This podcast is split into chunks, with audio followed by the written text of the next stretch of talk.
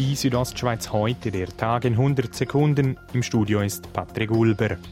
Der Flüela-Pass war gestern Ziel vieler Ausflügler, was auch für Probleme sorgte. Die Polizei, die morgen um 10 Uhr hier oben war, hat rund 120 Fahrzeuge gezählt, die nicht ordnungsgemäß beidseitig auf der Straße parkiert sind. Sagt Markus Walser, Mediensprecher der Kantonspolizei Graubünden.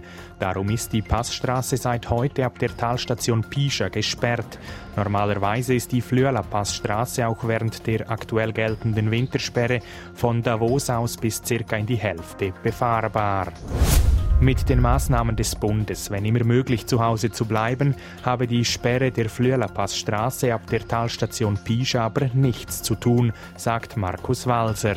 Solange sich die Leute an die Maßnahmen vom Bund halten, dann haben wir keine rechtliche Grundlage, dass wir das den Leuten verbieten können. Denn eine Ausgangssperre gelte derzeit nicht, so Markus Walser.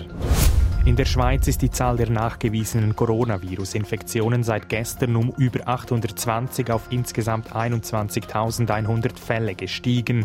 Mindestens 621 Menschen sind verstorben. Dies ergab eine Zählung der Nachrichtenagentur Keystone SDA, die sich auf die offiziellen Angaben der Kantone stützt. Stand heute Mittag. Die außerordentliche Lage führt in der Schweiz offenbar zu einem neuen Konsumverhalten.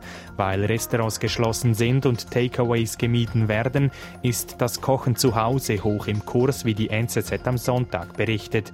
Demnach wird derzeit über den Detailhandel geschätzt zwischen 20 und 30 Prozent mehr Gemüse verkauft. Die Südostschweiz heute, der Tag in 100 Sekunden, auch als Podcast erhältlich.